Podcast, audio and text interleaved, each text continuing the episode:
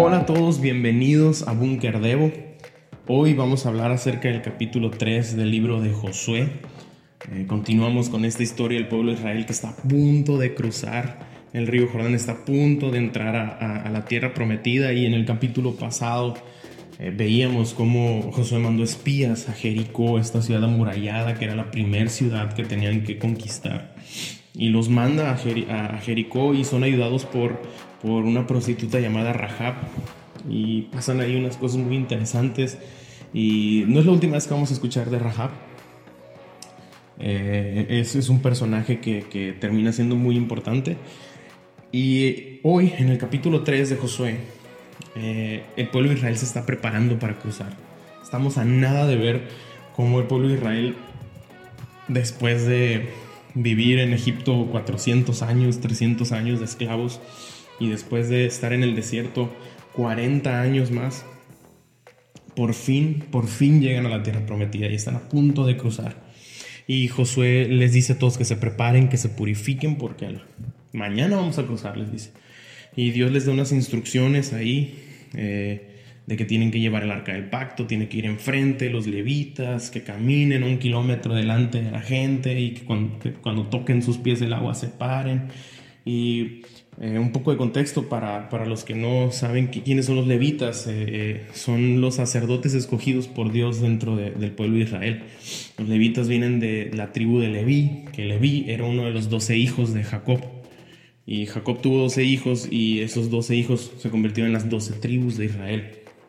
Y Dios le encargó a los levitas, descendientes de Leví, que ellos serían los sacerdotes, los únicos que pueden mover el arca del pacto. Ahora, pues el arca del pacto era, era un cofre, por decir así, donde ahí el, arca del pacto representaba la presencia de Dios dentro del pueblo de Israel. Entonces, donde estuviera el arca, ahí va a estar la presencia de Dios. Eh, Ahora, eso era en, aquellos tiempos, ¿no? Gracias a Dios ahora por, por el sacrificio de Jesús en la cruz, nosotros ya no tenemos que estar cerca del arca del pacto para estar cerca de la presencia de Dios, sino que tenemos acceso a su presencia eh, donde quiera que estemos, ¿no? Y a la hora que, que, querramos. Y en fin, eh, Dios manda a que, a que los levitas sean los que crucen el, el, el río primero y la Biblia especifica algo que, ahorita voy a comentar más adelante, que el río estaba crecido, que era tiempo de cosecha y que el río traía mucha agua. Este, y bueno, ahorita voy a volver a eso. Y, Dios le dice a, a, Josué que a, partir de hoy, le dice, te voy a hacer un líder delante de los ojos de Israel, le dice y te voy a entregar a los amorreos, a los hititas, a los jebuseos, a los filisteos y a todos los que terminan en eos y erros, ¿no? Y al final del capítulo eh, comienzan a cruzar el río, pasa un milagro y comienzan a, cruzar el río. Y bueno, empecemos con, los puntos. Eh, el, primer punto que, que quiero comentar el día de hoy es que Dios quiere ser un líder de ti. Así como Josué eh, recibe esta palabra de Dios donde Dios le dice, Josué, a partir de hoy voy a ser un líder eh, de ti delante del pueblo de Israel. Así como estuve con Moisés, estaré contigo. Y, sabes, eh, esto lo tenemos que tomar nosotros para nuestra vida. Dios quiere ser un líder de cada uno de nosotros. Y no hablo de un líder como alguien en un cargo muy importante, alguien que esté siempre en la plataforma predicando, cantando, eh, alguien que dirige un gran grupo. No, no necesariamente eso significa ser líder. Ah, Dios quiere que seamos líderes en nuestras escuelas, en nuestras familias, en nuestros trabajos, en nuestro grupo de amigos. Y porque ser líder no significa que yo digo algo y los demás obedecen. Yo doy una orden y los demás hacen ah, él es el líder, por eso todo el mundo hace lo que él dice. No, en realidad el, el, líder es alguien que, que puede guiar a otras personas hacia un mejor lugar, es alguien que puede guiar a las personas hacia una mejor vida.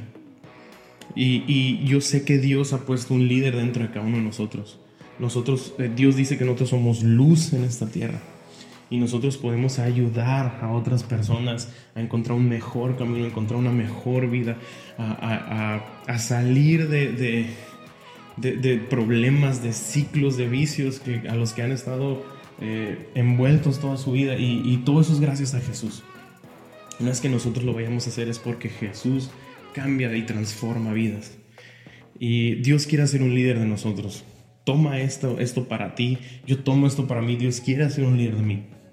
Dios quiere ser un líder de ti y, y, que tú seas luz en este mundo, que tú seas alguien que pueda guiar a otras personas a conocer lo increíble que es Dios, lo increíble que es Él. Y Josué era un líder aquí, no solo porque mandaba y le obedecían, sino porque Él iba a llevar a las personas hacia un mejor lugar. Y el punto número dos viene en esto que te comentaba del río. Y Dios pudo haber elegido un momento más ah, tranquilo, por decir así, del río. Dios pudo haber elegido y acomodado todo para que el pueblo cruzara en tiempo de sequía. Oye, es tiempo de sequía y pues, el río está seco, ¿no? O sabes que el río nos llega a las rodillas, está más fácil cruzar. Pero aquí dice que traía mucha agua el río Jordán. Y, ese, el río Jordán pues es un río grande, ¿no? No te imagines un, arroyo, sí es un río, río. Y, y eso me lleva al punto número dos que quiero dejar este día.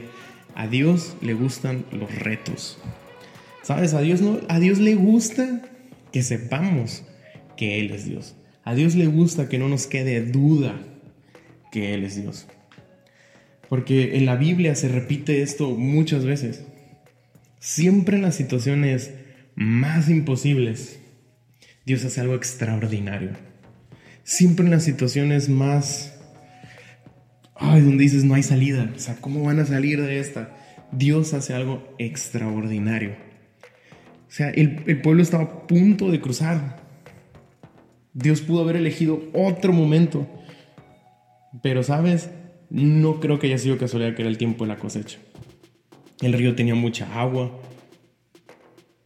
Y, sabes, eh, eh, Dios les dice que va, el río, ¡pum!, se va a cortar en dos. Y va a haber como una pared, dice, que va a detener el agua. Y muchos de nosotros conocemos la historia de, cuando Dios abre el mar muerto con Moisés y los israelitas pueden cruzar el mar muerto. El mar muerto. Eh, el, al mar rojo. Y,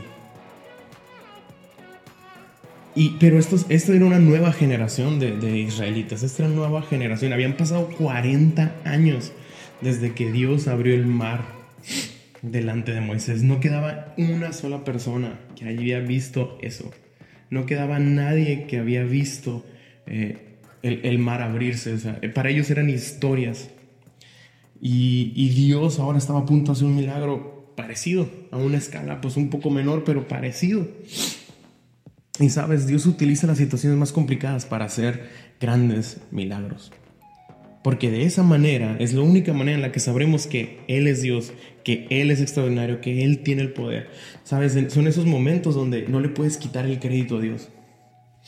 Son momentos donde no puedes decir, ah, fue porque tenemos buenos contactos en fulanito lugar. No, no puedes decir, ay, es que, pues, es que es porque tenemos dinero y pudimos pagar esto y el otro. No. No puedes, no puedes decir que es por suerte. No, pues es que nos fue bien, tuvimos suerte. No, son momentos donde si Dios no mete su mano, nada sucede. Y, y en tu vida quizás has pasado por momentos así o los vas a pasar. Va a haber momentos donde dices, ¿cómo rayos voy a salir de esto? ¿Cómo rayos voy a salir de esto? Y Dios va a meter su mano. Y sabes, Dios, Dios utiliza esas situaciones para llenarnos de fe. Esas acciones que Dios hace nos llenan de fe porque eh, aquí el pueblo de, Israel no había visto ese milagro del mar muerto. Y, ahora este pueblo está a punto de, enfrentarse a, batallas increíbles. Y Dios tenía que levantar la, la, fe de ellos, tenía que levantar el ánimo de ellos. Y qué mejor que con un milagro de esa magnitud. Oye, voy a partir el río en dos y ustedes van a cruzar por tierra seca.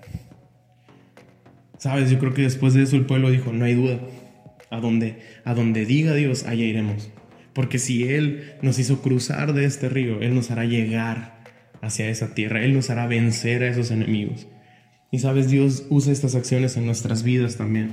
Enfermedades que creíamos que no podíamos salir, deudas que no creíamos poder salir, eh, pleitos en la familia, eh, pleitos con amigos, situaciones escolares difíciles.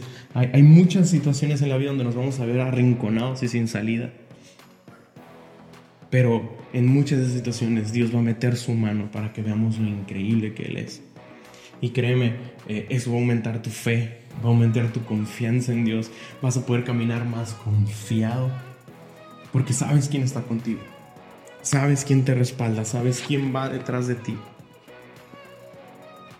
Esas situaciones nos ayudan a aumentar nuestra fe, a aumentar nuestra confianza en Él y a caminar en esta vida sabiendo que si Dios ya me sacó de esa, me puede sacar de lo que sea. Si Dios ya me sacó de eso, me puede sacar de lo que viene.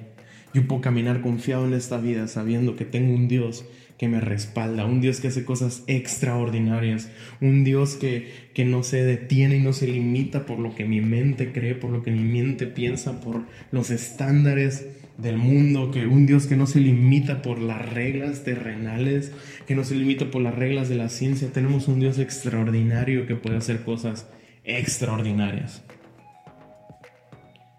Pero nos toca creer, esforzarnos y ser valientes para no desanimarnos y poder ver lo que Él va a hacer en nuestras vidas.